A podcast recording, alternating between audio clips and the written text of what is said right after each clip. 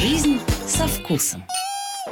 Всем привет, это «Жизнь со вкусом». У микрофона Дарья Орлова. Сегодня у меня в гостях э, очаровательная Светлана Ламсадзе, шеф-сомелье ресторана «Алуко».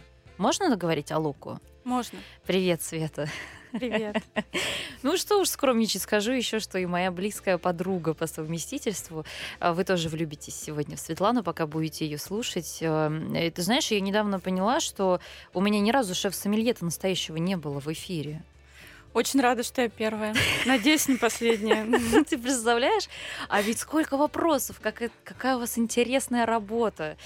Как это вообще все будем, э, будем сегодня выяснять? Э, Давай немножко о тебе расскажем. Ты родилась в Грузии. Да. Где конкретно? А, В поселке, который никому ни о чем не говорит, это маленький поселок Схлити, он находится в Эмеретии. Эмеретия. Вот. Ведь грузины придумали вино. Да, я даже считаю, что конкретно эмеретинцы. Конкретно кто-то из твоей семьи, я подозреваю. Откуда у тебя такая уверенность в том, что грузины придумали вино? Что именно кахетия? Это мне рассказал Хью Джонсон в истории вина, и я ему с радостью поверила.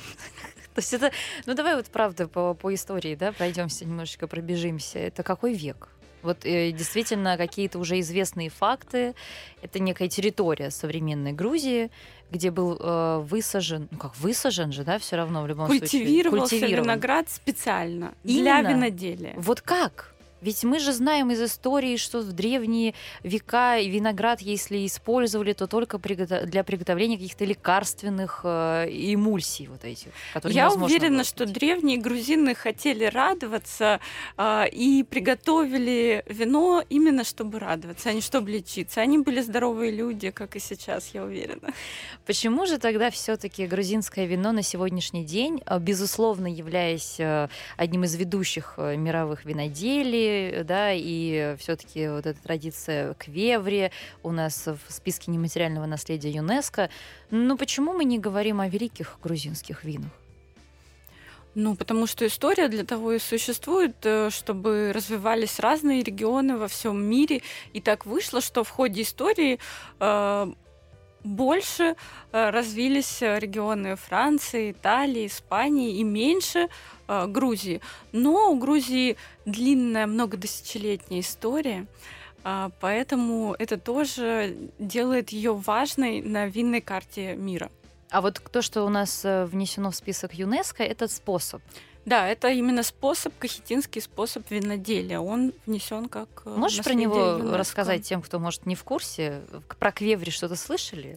Я могу Да. рассказать про этот способ э, кахетинский, как он делается в Эмеретии, потому что э, у нас дома в Маране я видела, как это делают э, у нас в Эмеретии с белым сортом винограда. Эркотстель? Э, цицка. Цицка? Да. Господи Иисусе, я про такое даже не слышала никогда. Ну, Только вот, от тебя вот сейчас.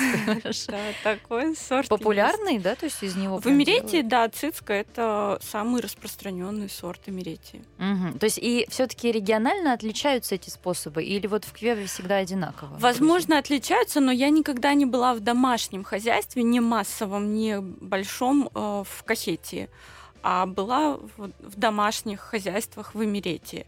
Э, Конечно же, я была на винодельнях, но они большие, это все-таки немного другое производство, другой объем, и там уже есть э, нержавеющие емкости с контролируемой температурой и так далее. Кто-то мне недавно рассказывал, что какой-то очень известный винодел бургундский э, поехал в Грузию, ну это давно было, и увидел там э, яйцеобразные э, вот эти вот э, некие емкости, в которых уже тогда, а французы этого, мол, еще не знали, грузины выдерживали вино.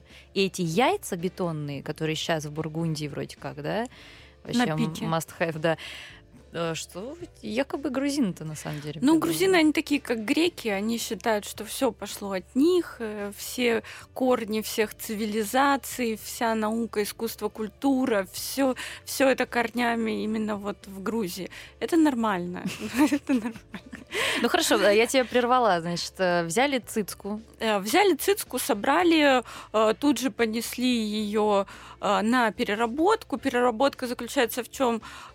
Кладут виноград э, в такую большую выдолбленную из э, дерева емкость, э, как вот лодки, да, делали когда-то. Вот примерно такая же емкость из дерева с пустотой такой полукруглая.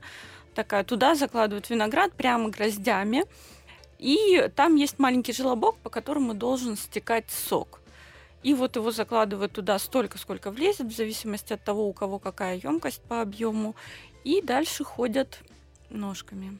Угу. И да. а, квевре? Вот. Ходят ножками, сусло стекает э, в какой-то сосуд, и из этого сосуда уже непосредственно наливают его в квевре, которые зарыты где-то у всех в разных местах, их принято. Ну, изготавливают ну, их только в Грузии, ну вот настоящие. Да, конечно, их изготавливают в Грузии. Тайцы именно... еще пока не, не, нет, нет, не подсуетились нет, только там изготавливают из местной глины, где-то их вкапывают во дворе.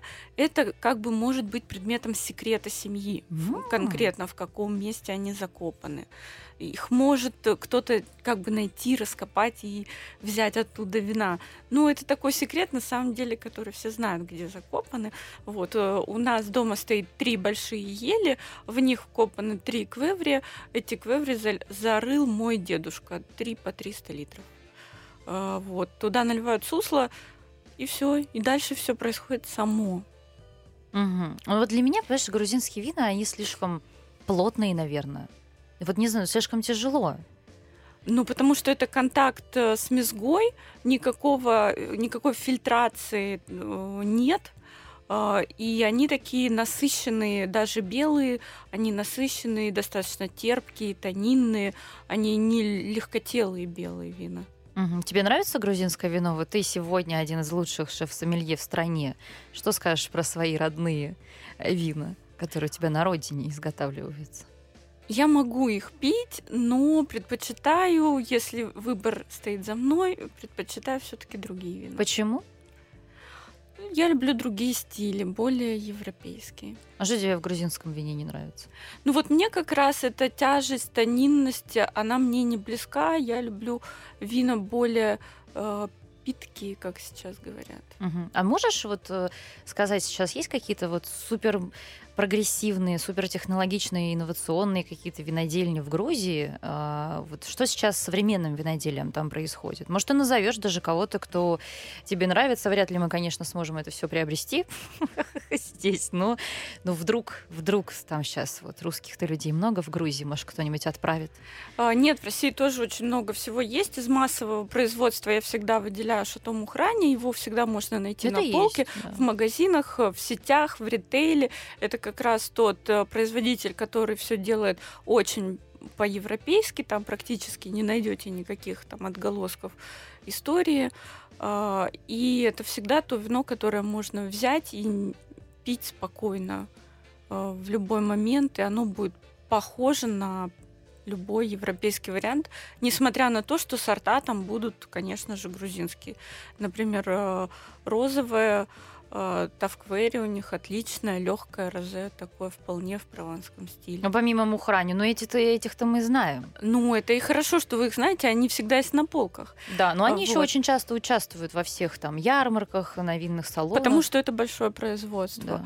Вот. Но есть всякие маленькие производители, которых тоже всегда интересно пробовать, конечно же, и пить. А вот мне недавно досталась на дегустацию бутылочка а, некоего производителя Лукаси. И там Саперави стопроцентный, очень такой именитый, э, расхваленный в международном плане О, какой же там производитель. Тираж, тираж там э, какой? Но я знаю, что его цена на полке будет, я думаю, 5-6 тысяч О, рублей, где-то вот так. ну, это тысяча бутылок или что-то, может быть, за такие? Я не знаю, сколько их вообще и сколько их привезли в Россию, но то, что вот они есть на рынке. Как еще раз? Лу... Лукаси. Лукаси. Ага, Саперави ты их советуешь. Да. Ну вот мне его дали на дегустацию, и оно мне прям действительно понравилось. Но мы тебе бесконечно доверяем в этом смысле. Светлана, расскажи о традиции грузинского застолья именно вот с точки зрения вина. А, я никогда не забуду совершенно потрясающую ситуацию эм, от слова «потрясла» да, она потрясла э, мою семью, когда ты э, за столом, значит, с нами сидя, спросила, а детям наливать? Они говорят, да нет, нет, конечно, господи, а сколько вашим детям? Ну, 10. Странно. Я поняла, что для тебя это удивительно, потому что в Грузии, правда, вот, э, да, от мала до велика, что называется. Это никогда не табуированная тема вино. Это не табуированная тема, детям не наливают намеренно, их никто не заставляет, конечно, пить. Но если сам ребенок там возраста 8, 9, 10 лет проявляет интерес и просит, э, чтобы ему дали попробовать того же, что пьют взрослые, э, никто не будет ему говорить нет, нет, нет, что ты, что ты. Ему, и, кстати, ведь ни одного... Ему нальют и скажут, пробуй, и, скорее всего, даже не ограничат. Вот, то есть по своему детству я помню, что меня всегда интересовала эта тема, начиная лет, наверное, с 8, с 9. И то есть я за общим столом, возможно, когда взрослые отвлеклись там и невнимательно следили, не принято за детьми вот, э, надзирать, uh-huh. Uh-huh. я спокойно выпивала стакана по два, и меня никто не останавливал. Но мне это нравилось. А, допустим, моя сестра не пила, потому что ей не нравилось, и тоже ее никто Но не ведь ни одного запрета, да? Вот я была в Грузии последний раз э, в, в разгар вот э, антиалкогольной кампании в России, и мы уже такие, как собаки Павлова, знаешь, бежим в, к 10 вечера в магазин, чтобы что-то взять, потому что потом мы не сможем. И с удивлением обнаруживаем, что ни одного ограничения ни на улице, ни в супермаркетах, нигде. И все-таки, да, я делаю вывод, что это, наверное, присуще странам с развитой культурой винной. Да, потому что подразумевается, что ограничения внутри тебя. Ты сам себя ограничишь, когда тебе будет достаточно, и ты сам поймешь, где то грань, когда тебе уже не нужно пить. Но в любом случае в прекрасном напитке богов содержится алкоголь, и мы помним о том, что это плохо и вредно. А я хочу у тебя еще спросить про оранжи, которые сейчас э, снова переживают ренессанс. После короткого перерыва сразу же это сделаю.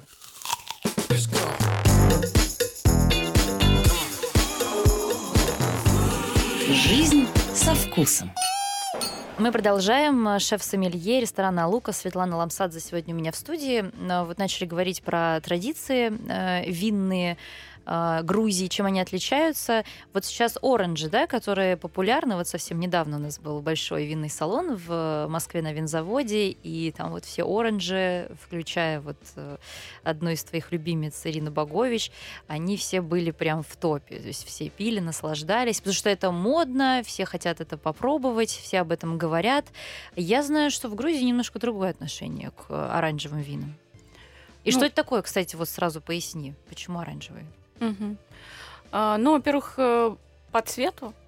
То есть их цвет более насыщенный, чем обычное белое вино. Э, во-вторых, это ферментация вместе с мезгой, то есть с кожицей, а, при которой э, вина получаются вот такие вот насыщенные. И не только по цвету, но и по вкусу. То есть появляется все то, что дает вину кожица. Это и ароматы, и терпкость, и совершенно другое тело, более жирное, более насыщенное. Я бы сказала, что, скорее всего, этот бум оранжи связан с во-первых, с развитием Грузии как туристической такой мекки. Много туда стало ездить туристов, пробовать и хотеть повторить этот experience уже здесь. Во-вторых, эти те вина, они очень гастрономичные. Это как раз те белые вина, которыми нормально, реально и правильно запивать и мясо, и разную тяжелую э, кухню, достаточно жирную. То есть в плане гастрономических сочетаний они действительно гораздо шире, чем э, просто белые вина.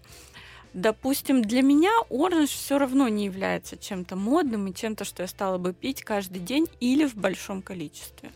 То есть, если обычного белого вина э, в хороший день я могу выпить две бутылки, то оранж, ну, бокал, ну, два. Это полное пресыщение будет. Но ты, мне кажется, еще и не относишься к этому как к моде, как э, и все грузины, потому что это вот прям то, что дома на столе в кувшине стоит э, с детства, опять же. Да, то есть для меня это не мода, а какая-то э, повседневное какое-то простое Столовое? вино, над которым очень мало поработал винодел. очень мало поработал винодел. То есть там э, труда э, винодельческого не было нисколько практически. Там, как правило, все на диких дрожжах сброжено, без всякого воздействия, э, без контроля какого-либо, ни температурного, ничего. И для меня это, ну, просто домашнее вино простое. Угу.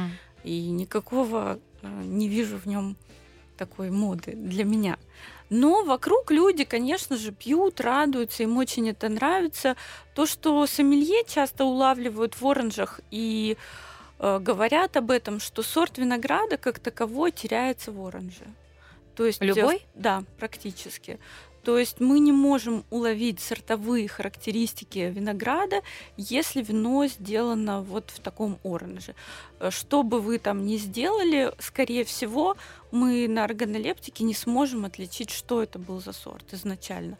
Нам на этикетке напишут, что это, допустим, был там Фьяна Диавелина, но мы его не ощутим в бокале. Мы поймем, что да, это оранж, да, тут был скин-контакт, может в квевре, может не в квевре, но мы не поймем сорт винограда, скорее всего. Угу. Где ты училась на сомелье, расскажи.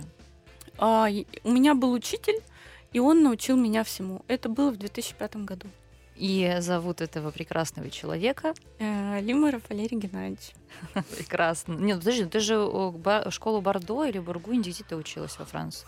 А, я ездила в Бордо, э, ходила там на очень короткий двухнедельный курс, где были одни китайцы, и я, курс был на французском языке, понимала я, ну, если процентов 50, то это хорошо.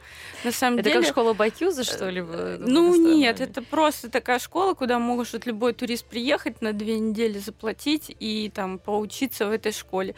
В основном все ждали, особенно китайцы, э, конца занятий, когда начнется уже дегустация, скорее. Вот.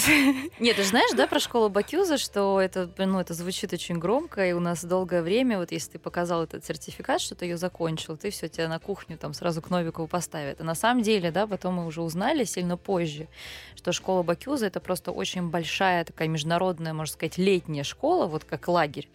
А, и туда приезжают в основном э, тоже, да, люди из Китая, которые начинают с азов, ну, то есть вот что такое лист романа? Там, да, давайте мы его будем рассматривать и думать, как его порезать. То есть вот mm-hmm. такие вещи многие наши русские повара даже после рагу приехавшие туда, заплатившие эти деньги, понимали, что они уже в космосе по, по знаниям и опыту э, по сравнению с тем, что они получают вот в, в прославленной школе. Я просто я подумала, что, может быть, в винной индустрии тоже есть такая Наверняка история. они есть, но у меня не было никогда времени и возможности получать какое-то академическое образование, которое длилось бы там 4 месяца, 6 месяцев, год, годы. Никогда такого времени у меня в запасе не было. Я всегда могла выделить на образование а, час, два, две недели максимум. Это столько, сколько длится обычная, а, обычный отпуск у обычного трудящегося человека. И, соответственно, никаких э, корочек, сертификатов или чего-то подтверждающего мою компетенцию у меня нет. А надо вообще учиться в школе сомелье? Надо. Знаешь, многие же сейчас э, тоже хотят связать свою жизнь э, с этой индустрией и вот э, не понимают, вот надо платить деньги за это, не надо. Что мы там получаем? Если есть деньги и время, то надо, конечно. Просто все в разных находятся ситуациях, обстоятельствах. Когда я начинала, это был 2005 год, школы, конечно же, уже были, стоили дорого э, и длились 4 месяца. И ну, не у всех есть 4 месяца свободы, чтобы посвятить школ, школе. Но если они у вас есть, конечно, в нее надо идти, само собой. Угу. Ну вот, если мы сейчас перенесемся в твое небольшое путешествие в Бордо, э, а, все-таки вот ты можешь объяснить, почему французское вино что бы мы ни говорили, понятно, что тренды меняются. Сейчас вот э, натуральные вина австрийские очень модные. Что-то, может быть, через два года еще будет. Может, российские вина когда-нибудь взойдут на мировой Олимп. Я в этом уверена. Наш красностоп нас туда, может быть, и продвинет. Но французское виноделие все-таки это недостига... недостигаемая высота. Почему? Почему именно там? Почему именно они? Я думаю, это сложилось благодаря развитию, которое длилось несколько сотен лет. А, и не на секунду не останавливалась. Никаких гонений э, местное виноделие э, французское не претерпевало несколько сотен лет. Ну, вот как у нас, да, допустим. Никто только не вырубал виноградники. Только некоторые сорта претерпевали Сорта, гонения. да. Но вот в целом виноделие всегда поддерживалось э, на всех уровнях во Франции. Никто не вводил никакие сухие законы, не дай бог. Ничего такого не было. И при этом виноделие всегда было частью экономики, важной частью экономики, э, на которой обращали внимание даже на государственном уровне. Это важно. Поэтому мы видим, как у нас сейчас развивается виноделие. Наконец-то ему по чуть-чуть начинают снимать препоны и наоборот э, какую-то поддержку осуществлять. Это правильно. Примерно то же самое во Франции происходит несколько сотен лет. То есть у нас это происходит несколько лет, а у них несколько сотен лет. И, соответственно, сами виноградники, которые, допустим, заложены в 16, в 17, 18 веке, а, это более ценно, чем те виноградники, которым 4-5 лет или 10 лет как у нас. Угу. Ну и время все-таки сколько? Лет 10 должно пройти, чтобы понять вообще хоть что-то про эту лозу. Да, ну вообще первый урожай собирают там чуть ли не во второй, в третий год и его даже уже можно винифицировать в целом в зачатке. А, но, конечно же, когда начинается уже нормальное плодоношение и что-то становится понятно, это 7-8 лет, когда есть винограднику хотя бы.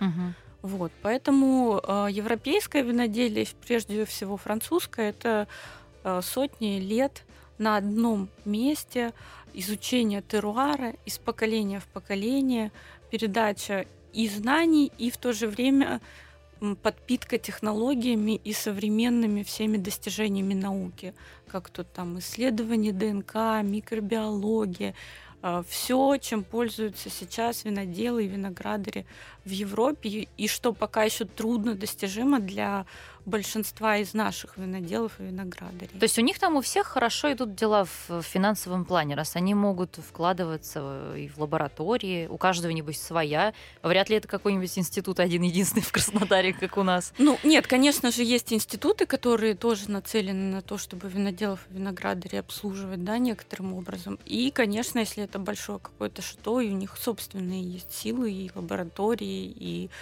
Э, самое главное, люди, которые умеют это все делать. У нас пока что еще нет такого развития. Вот многие люди хотят идти в школу сомелье, да, потому что это 4 месяца. Но что-то я немного видела людей, которые хотели бы пойти на агронома учиться. А агрономов очень не хватает виноделию. Очень не хватает. На технологов, кто бы пошел учиться 6 лет только химию надо хорошо учить. И они, кстати, хорошо зарабатывают. И на они хорошо зарабатывают. Ну вот вы спросите сейчас у выпускников 11 э, классов, кто из них хочет пойти на технологию бродильных производств или на агронома? Никто.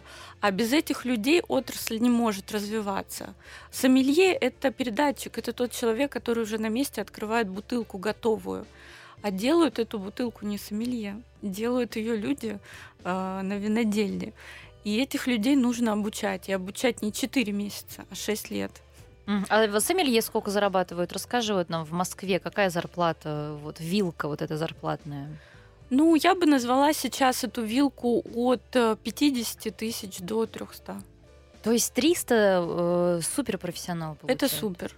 И их в Москве сколько? 5? Ну, может, 10. Ой-ой-ой, это это же... Ну, я не ожидала, что это так. А вот, кстати, вот это мнение, да, э, многие гости так считают, что сомелье получает зарплату с продаж. И mm. иногда со стоимости даже, да, вот этих бутылок, которые предлагают. Поэтому сомелье многим, как считают, да, mm-hmm. гости, впаривают все время вот это вино. Возьмите вот это.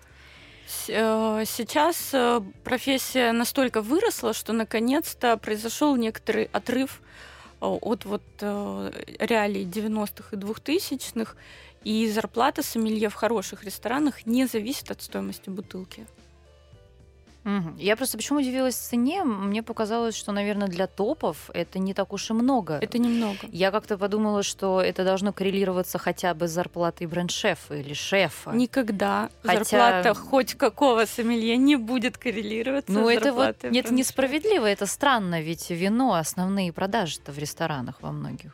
А, ну, в целом профессия наша развивается, с каждым годом все становится все лучше и лучше. Нельзя это не отметить. Но это одна из э, самых э, обиженных, так скажем, профессий ресторанного бизнеса. Оби... Ну, я предлагаю поговорить подробнее про профессию сомелье сразу после короткого перерыва.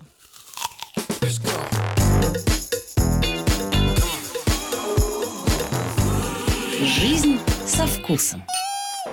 Светлана Ламсадзе, шеф-сомелье ресторана «Алука», сегодня у меня в студии.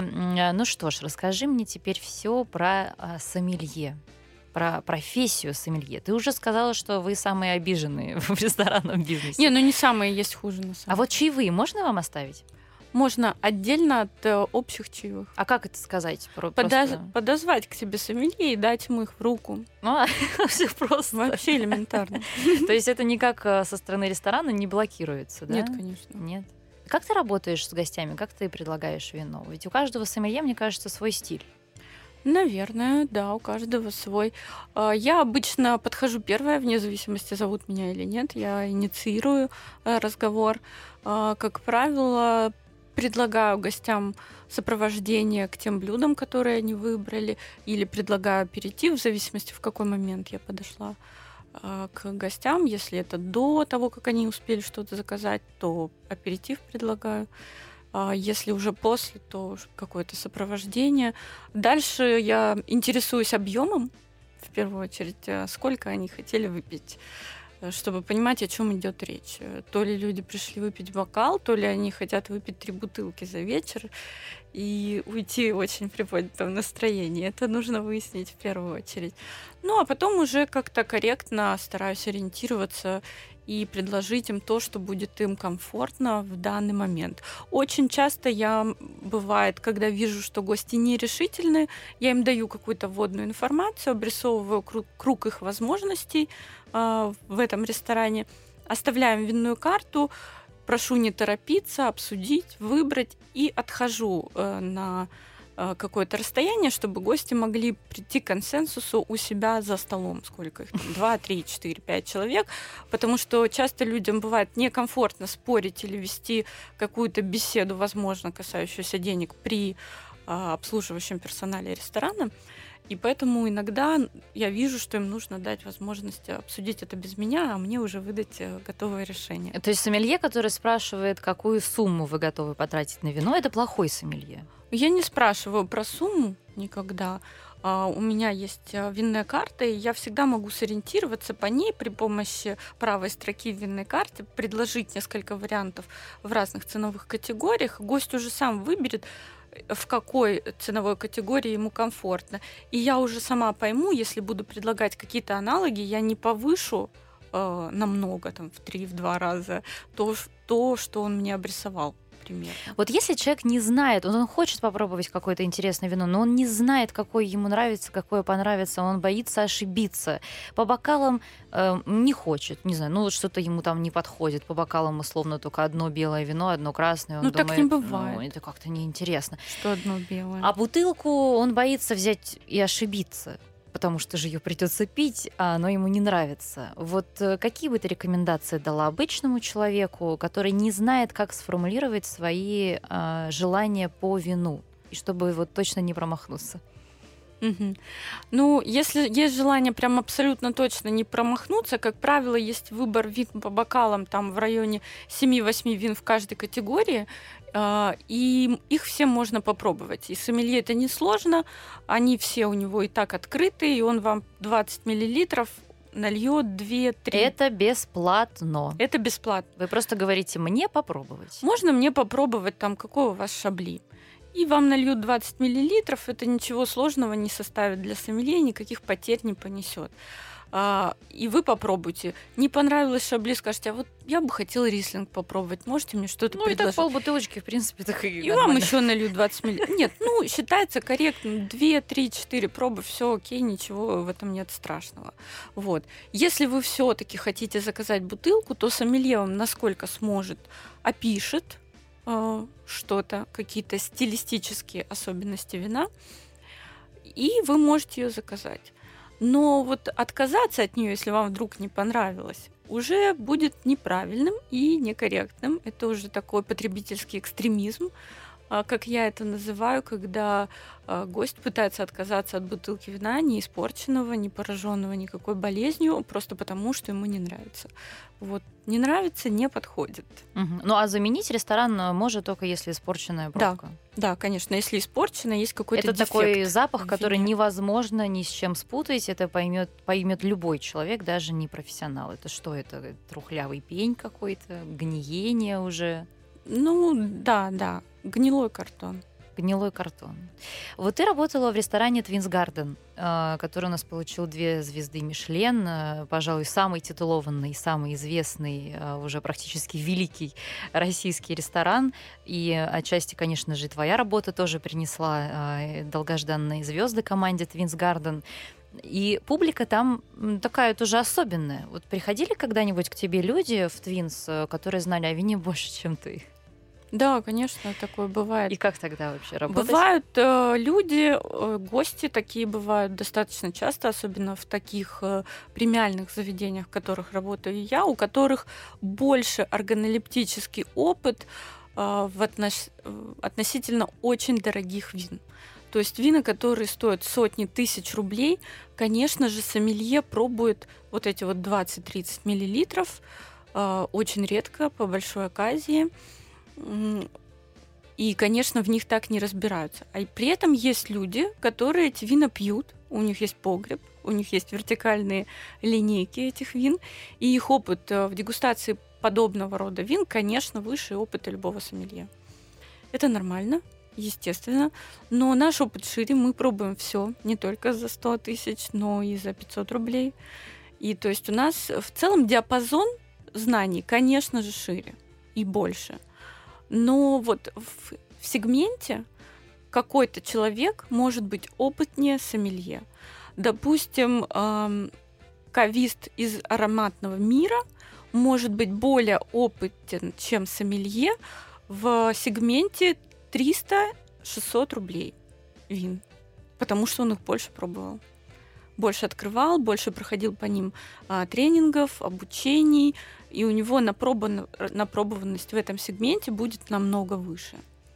А у богатого человека с рублевки напробованность в сегменте 100, 200, 300 и так далее тысяч рублей будет выше, чем у сомелье. Но важнее в любом случае дегустационный опыт. То есть даже да. если у тебя теоретическая база там мощная, ну и с какими-то дегустациями тоже, это все равно не решает ничего. Да, опыт очень важен дегустационный. Чем больше лет ты работаешь, чем больше вин, к которым тебе удалось прикоснуться, тем твой багаж знаний э, шире. Ну, как я понимаю, раз Алука тебя схантили, значит, забрали тебя к себе, значит, у них э, с вином тоже все в порядке. Э, есть амбиция делать очень хорошую винную карту.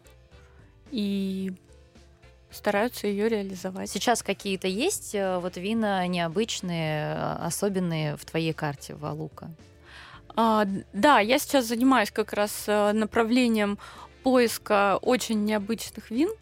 А, необычность их заключается в том, что я стараюсь найти и для себя открыть во многом и попробовать а, вина из каких-то не самых избитых сортов винограда, может быть, наоборот, очень редких, которые я до этого э, не пробовала, и вставить их в карту и как-то их применять на деле, стараться их совместить с блюдами, которые есть у нас в меню, и пробовать открывать для себя новые сорта. Именно вот в эту стезю я сейчас окунулась. Ну, а лука это перуанская кухня. Да. Это же, по-моему, даже какой-то лук э, в переводе? Нет, это такой корнеплод. Корнеплод. Ну да, это какой-то овощ, я помню. И вот с точки зрения пейринга, да, то есть сочетание этой кухни, которую готовит ваш шеф э, совершенно необыкновенным именем Никанор же, да? Никанор, да. Почему человек? Он с перуанскими, да, корнями тоже? Нет, он из Аргентины. Из Аргентины Никанор, как так вышло? Вот так. Родители так э, похулиганили немножко. И все это с вином сочетается прекрасно, да? Или все-таки есть какие-то трудности, которые тебе приходится на поворотах обходить? Нет, трудностей нет. Кухня очень необычная для меня в начале была, но сейчас я уже адаптировалась, я уже понимаю, что к ней нужно, э, какие вина к ней нужны, и мне вот именно интересно сейчас сочетание с разными необыкновенными сортами. Вот необычные же ингредиенты, чем перуанская кухня славится, и многие ездят туда специально, чтобы это все попробовать, и там глину они добавляют, да, в еду. Что ну, еще? это вот именно про эко-разнообразие, про разнообразие ингредиентов, да, которые можно использовать. То есть, если это картофель, то его может быть там до 8 видов э, разного картофеля, и он действительно оказывается разный на вкус. Хотя это вроде просто... Самый необычный картофель, который ты Просто, пробовала. ну вот, вот этот uh, purple, фиолетовый, фиолетовый. какой-то картофель, он, правда, оказалось, что отличается от, по вкусу от другого картофеля. Он как свекла, он сладкий? Он слаще, да. Он слаще, и у него немножко другая текстура, что ли. Мягче? Вот так вот. Э, ну, в приготовленном виде сложно понять. Это а его пожарить зависит... можно? Пожарить? Наверное, да, можно. Наверняка. Ну, жареный такой. Ладно, тогда это картофель. Хорошо. А, ну, русские вина у тебя тоже там есть, да, в карте? Да, есть. Э, это мое любимое направление. Я занимаюсь его изучением, и мне это очень нравится. И недавно у тебя был даже ужин с одним из известных виноделов. Это был первый, да, такой опыт, Валука? Да, это Валуков первый был опыт. Э, с Ириной Богович мы делали совместный ужин с ее пятью винами и нашими пятью блюдами к ее винам. Какое ее вино тебе больше всего нравится и почему? А, мне нравится очень Каберне Савиньон. Вот как раз мероприятие, когда закончилось, я выбрала себе на завершение именно Каберне Савиньон. Мне он очень понравился, как она его делает. Он настолько э, бархатный, настолько тонкий, с хорошей кислотностью, э, настолько ароматичный, с какой-то мятой, ментолом в аромате. Очень меня он привлекает, Каберне Савиньон. Про русское вино у нас наконец-то есть возможность поговорить предметнее, что мы сделаем сразу после перерыва.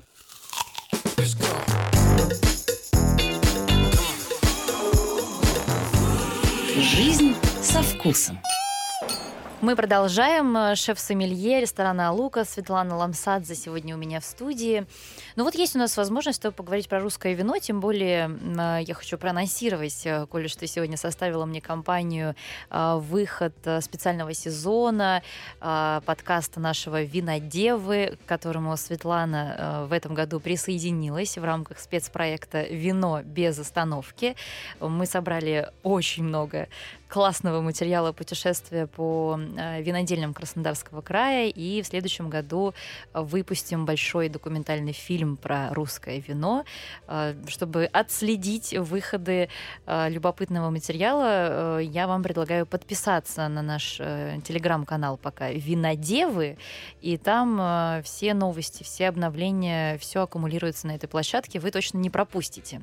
Значит, мы с тобой выбрали вот такие интересные винодельни, ведь они же очень разные, и мне любопытно, как тебе было, как сомелье, побывать вот на этих хозяйствах. То есть у нас были большие заводы типа Кубань вино и маленькие бутиковые винодельни типа Гунько Вайнери.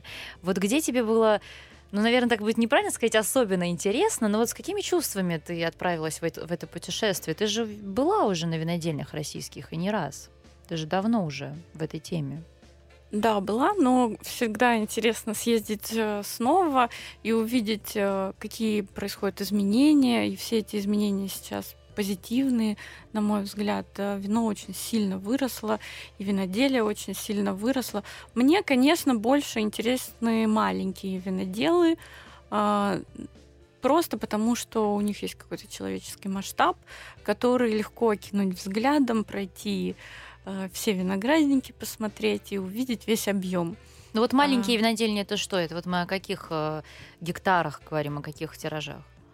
Ну, это вот там 10-20 тысяч бутылок, это вот совсем гаражные, да, или бутиковые там 80-100 тысяч бутылок, там вот как-то так. Ну, и это могут быть десятки гектаров себя. всего, да, там да, 20, да, даже да, 8, да. 10. Там... Ну, какие это могут быть гектары? А ты можешь объяснить вот обывателю, почему это важно? Ну, вот почему мы на винограднике, там, не знаю, с огромным количеством посадок не можем вырастить. В тех же условиях, ведь эти винодельни через дорогу друг от друга находятся по почве, по климатическим особенностям, у них одинаковые совершенно условия. Почему там вот мы не можем вырастить такое, такой виноград для такого вина, а вот на маленьких винодельнях это делается? Сложно сказать. Большие винодельни тоже могут все делать, они же тоже разделяют свои участки на более мелкие там парсели, кло, как это ни назови. Это надо все объяснять. Дель. Ну, нам более мелкие участки дробят в зависимости от э, того, какие там почвы, какие климатические условия, разные сорта винограда, они тоже за этим за всем следят. Но мне кажется, когда небольшое хозяйство, и человек знает все свои 3, 4, 5, 10 гектар, может их обойти, а, знает их уже близко, как, э, как людей, как своих детей, он к этому относится более как ответственно, наверное. И для меня маленькие виноделы более важные, во-первых, потому что им сложнее, конечно же. А, им нужно больше усилий приложить для того, чтобы выпустить свое вино в производство и для того, чтобы оно достигло потребителя.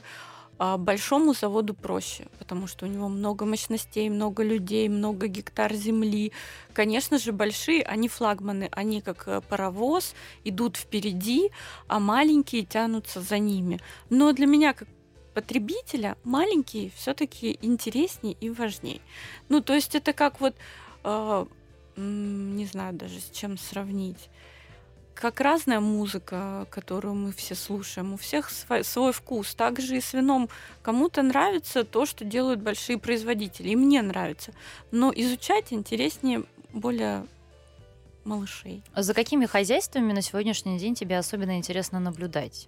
Вот этот пресловутый вопрос, да, который сейчас повис в воздухе, где же все-таки будет сделано первое великое русское вино, потому что то, что мы уже сейчас можем попробовать, э, история этих вин началась 14 лет назад, просто мало кто об этом знает. Все видят уже бутылки на полке за 3000 и такие, ничего себе, а почему 3? Это же ведь написано, сделано в России. Ну, ребята, потому что 14 лет у этого человек ничего не, не получал, он просто занимался тем, что вкладывал все время в эту дыру, свои деньги. Ну, конечно, интересно наблюдать за развитием Севастополя. Вот как раз этот э, фестиваль, который был, это еще раз продемонстрировал, как там все развивается. Это правда может быть в дальнейшем похоже на нашу такую Бургундию, потому что очень много производителей с очень небольшими клочками земли, очень такой локальный апелласьон. И, это, и их развитие мне интересно, тем более, что некоторых из них я знаю с истоков, то есть с их первых винтажей и наблюдаю каждый следующий винтаж и вижу, как они меняются, как меняются их техники, как меняются вина, которые они делают и как они э, растут. И это очень всегда интересно, конечно же.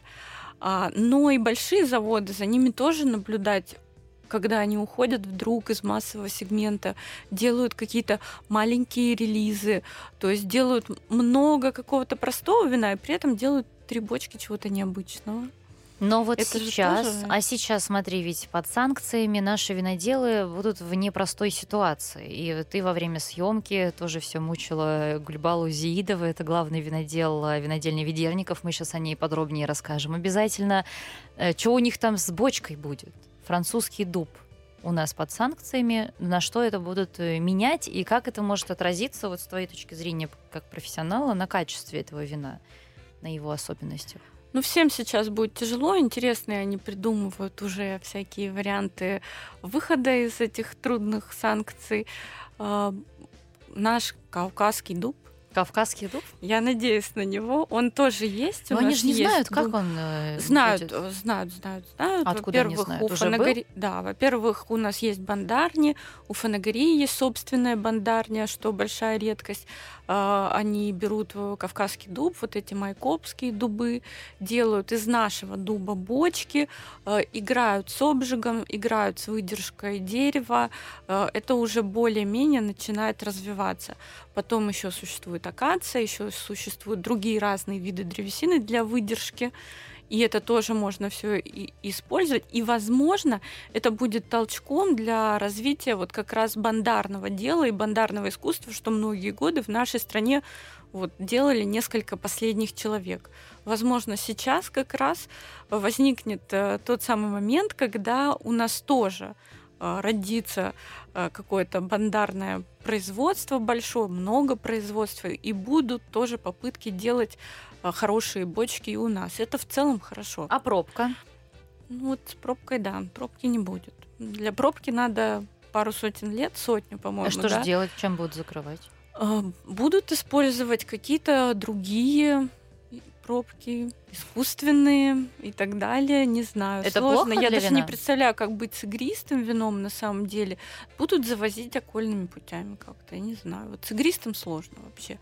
Для белого вина это незначительно. Не, это все равно. Можно перейти на какую-то другую пробку. На игристое ничем не закроешь. А вот для игристого боюсь, что это значительно. Нет, а есть же игристое, которое с пластиковой пробкой? Ну, это, как правило, совсем простое игристое, которое м, акротофорное, которое пьют вот э, по мере А у выпуска, нас уже есть, выдержанные, у нас уже в классическом эти вот, методе э, шампань. А вот эти вот хорошие. уже хорошо, когда с пробкой с нормальной.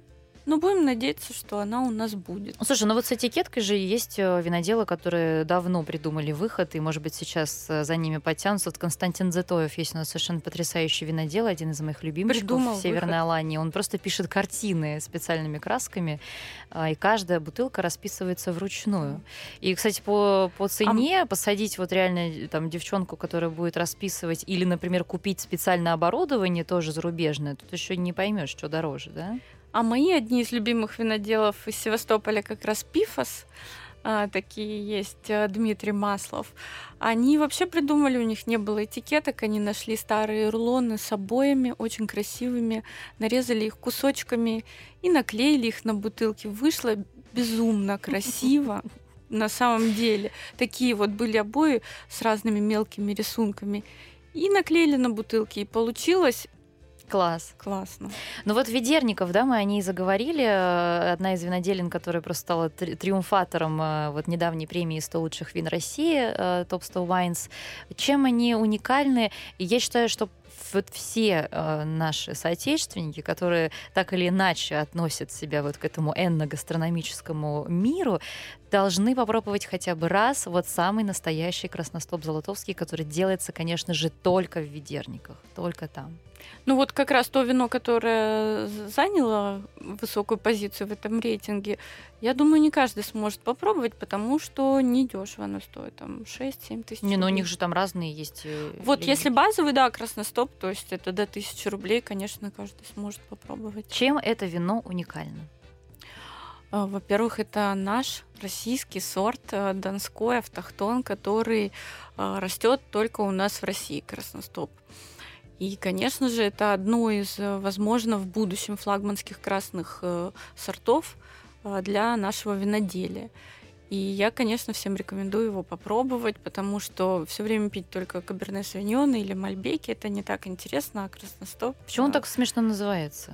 Красностоп.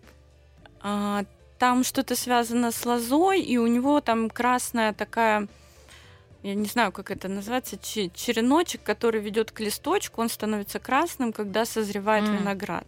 Красная стопка. И поэтому его вот так назвали. Ну, это какое-то вот древнерусское, наверное, название. Ну, не прям древнерусское, Но у них же там много, много автохтонов, вот, э, что называется, да, мы сейчас уже знаем наши ис- истинные русские исконные сорта винограда, которые всегда росли на этой земле. Они же там много чего выращивают. Много. Я вот сейчас всех гостей угощаю пухляковским, игристым, а, и все просто в восторге. И выращивается этот виноград тоже не так, как каберне савиньон обычно. Расскажи про это чуть-чуть. Вообще у нас а, в долине Дона в Ростовской области укрывной способ виноградарства, что достаточно редко в мире никто так не делает, почти никто так не делает. Это такой особо трудоемкий способ, когда каждую зиму лозу пригибают к земле, закапывают ее слоем земли, накрывают сверху, чтобы она не вымерзла во время зимних заморозков.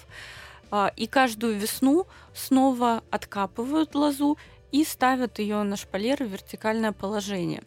Как вы понимаете, такой способ виноградарства, он трудоемкий, дорогой, и он снижает в целом урожайность с гектара. Но это, друзья, героическое виноделие, как и Светлана Ламсадзе, героическая шеф-сомелье ресторана «Алука», просто бросила своих гостей, выбралась ко мне в студию специально, чтобы вам рассказать увлекательные истории про вино и не только. Светлана, спасибо тебе большое. Спасибо тебе. Всем пока. Жизнь со вкусом.